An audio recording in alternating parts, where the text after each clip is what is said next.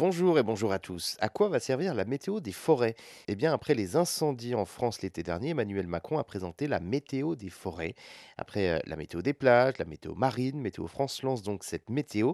Elle sera effective au moins jusqu'à la fin du mois de septembre. L'objectif de ce nouveau bulletin est d'alerter la population sur le rythme de départ de feu. Cette mesure fait suite aux violents incendies qu'a connu la France l'été dernier. Au total, 72 000 hectares, dont 60 000 hectares de forêt sont partis en fumée en 2022.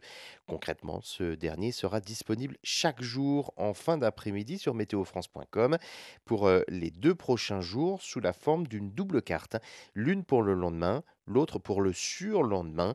Il y a des codes couleurs avec quatre niveaux vert risque faible, jaune modéré, orange élevé et puis rouge risque très élevé. Il donne une idée précise de la météo des jours à venir en termes de risque de départ de feu et de propagation. Ces cartes sont établies à partir des euh, prévisions de plusieurs paramètres météorologiques la pluie, l'humidité de l'air, la température, la force du vent et euh, l'état de sécheresse de la végétation. Les conditions météorologiques influencent fortement le départ et la propagation des incendies de forêt et de végétation. Et cet outil, cet outil de prévention vise à sensibiliser le public face au risque de départ de feu, notamment dans un contexte de changement climatique et de sécheresse généralisée.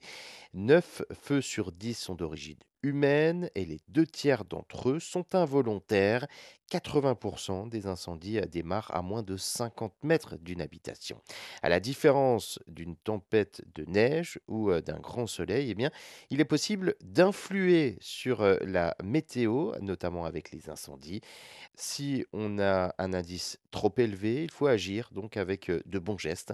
Mettre son mégot dans un cendrier plutôt que de le jeter, préférer les barbecues sur une terrasse plutôt que dans un jardin où la végétation pourrait s'enflammer, faire attention aux étincelles lors de travaux ou encore lors de feux d'artifice.